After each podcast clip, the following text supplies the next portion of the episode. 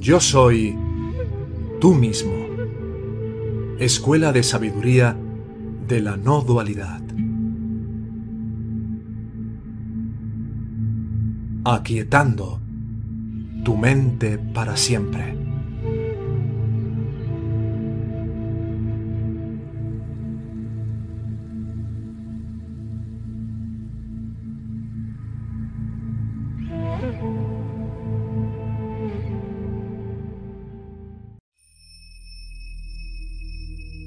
La trampa del yo por Alan Watts El gato ya ha saltado de la bolsa. La información secreta consiste en que usted, el pequeño yo, que vino a este mundo, y vive temporariamente en una envoltura de piel, es una trampa y un fraude. El hecho es que como ninguna cosa o forma en este universo, que es separable del todo, el único usted real o sí mismo es el todo. En adelante, Intentaré dejar esto tan claro que usted no solo lo entienda verbalmente, sino que sienta el hecho. El primer paso es comprender, tan vívidamente como le sea posible, cómo funciona la trampa. Primero debemos prestar atención a la forma y conducta de la trampa misma. He estado investigando durante años cómo la gente experimenta o siente su propia existencia. ¿Qué sensaciones les sugiere la palabra yo? ¿Para qué la emplean? Poca gente parece usar esta palabra para significar el conjunto de su organismo físico. Yo tengo un cuerpo es más común que yo soy un cuerpo. Hablamos de mis piernas como si dijéramos mis ropas. Y el yo parece quedar intacto si las piernas son amputadas, por ejemplo. Decimos, yo hablo, yo camino, yo pienso y también yo respiro pero no decimos yo doy forma a mis huesos, yo crezco las uñas, yo circulo la sangre.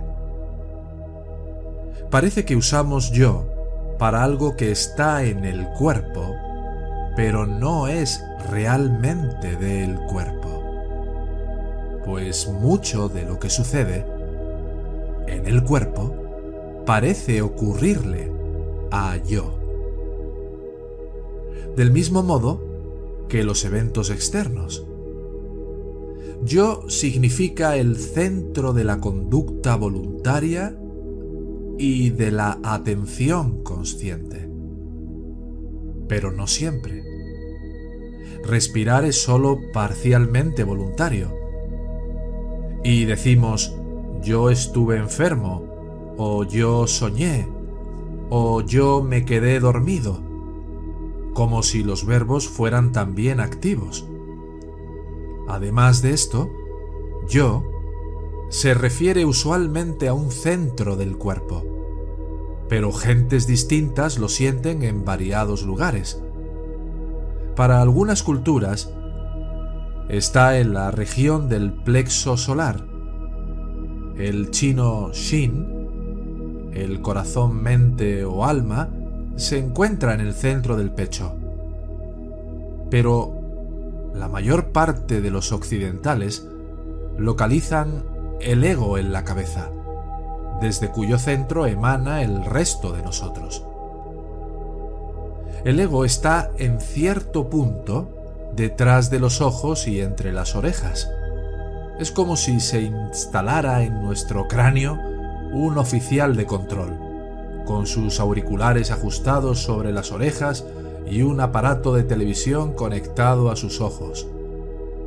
Frente a él se alza un enorme panel de diales y botones, en circuito con todas las demás partes del cuerpo, que remiten información consciente o responden a los deseos del oficial. Este oficial de control ve visiones, oye sonidos, siente sentimientos y tiene experiencias. Todas estas son formas de hablar usuales, pero redundantes, pues ver una visión es simplemente ver. Oír un sonido es simplemente oír. Sentir un sentimiento es simplemente sentir. Y tener una experiencia es simplemente experimentar. Pero estas frases redundantes son muy usadas. Y ello demuestra que la mayoría de la gente piensa en sí misma como separada de sus pensamientos y experiencias. Todo esto puede volverse maravillosamente complicado cuando empezamos a preguntarnos si nuestro oficial tiene otro oficial dentro de su cabeza. Y así seguimos ad infinitum. El mundo, dicen, es un espejismo. Todo está cayendo, para siempre, y no hay forma de fijarlo. Cuanto más frenéticamente se aferra uno a la etérea nada, más fofa se desploma ella en nuestras manos. La civilización tecnológica occidental es hasta ese extremo el esfuerzo más desesperado del hombre por derrotar el juego, por entender, controlar y fijar el revoltijo llamado vida. Y puede ser que su propia fuerza y decisión disuelvan rápidamente sus sueños. Pero si esto no se cumple, el poder técnico pasará a manos de una nueva clase de hombre. En tiempos remotos, el reconocimiento de la transitoriedad del mundo conducía habitualmente al abandono. Por un lado, ascetas, monjes y ermitaños trataron de exorcizar sus deseos para mirar al mundo con benigna resignación. O retroceder y zambullirse en las profundidades de la conciencia para unirse al sí mismo en su inmanifestada condición de eterna serenidad. Por otro lado, algunos sintieron que el mundo era un estado de prueba donde los bienes materiales debían ser usados con espíritu de servicio, como préstamos del Todopoderoso. El mayor trabajo de esa vida era una amorosa devoción a Dios y al hombre. Ambas respuestas están basadas en la suposición inicial de que el individuo es un ego separado. Y como esta suposición es el fruto de una duplicidad, cualquier objetivo que la presupone como base, incluyendo a la religión, será autodestructivo. Simplemente porque es una trampa desde el principio. El ego personal solo puede dar una vaga respuesta a la vida, pues el mundo es un escurridizo espejismo burlón. Desde el punto de vista del que se pone fuera de él, como frente a otro que sí mismo, y entonces trata de aferrarlo. Sin nacimiento y muerte y sin la perpetua transmutación de todas las formas de vida, el mundo sería estático, arrítmico, momificado. Pero hay una respuesta posible. hay una tercera respuesta posible. Ni retirada, ni servicio.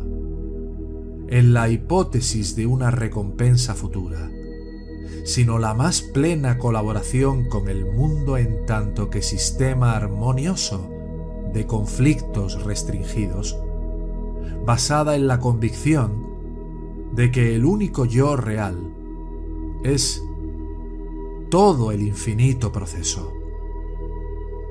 Esta convicción está ya en nosotros, en el sentido de que nuestros cuerpos lo saben nuestros huesos, nervios y órganos sensoriales.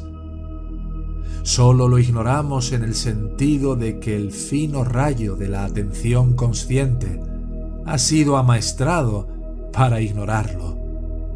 Y tan concienzudamente que nos hemos vuelto verdaderos fraudes.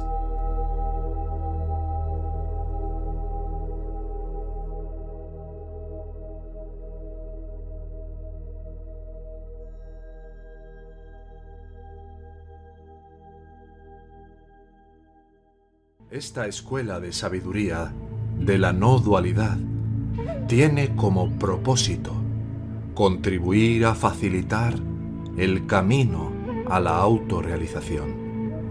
Si tuvieras un sincero interés de llegar a aplicar estas enseñanzas en tu vida cotidiana para trascender el sufrimiento que impone el falso ego, puedes contactarnos en la siguiente dirección de correo electrónico.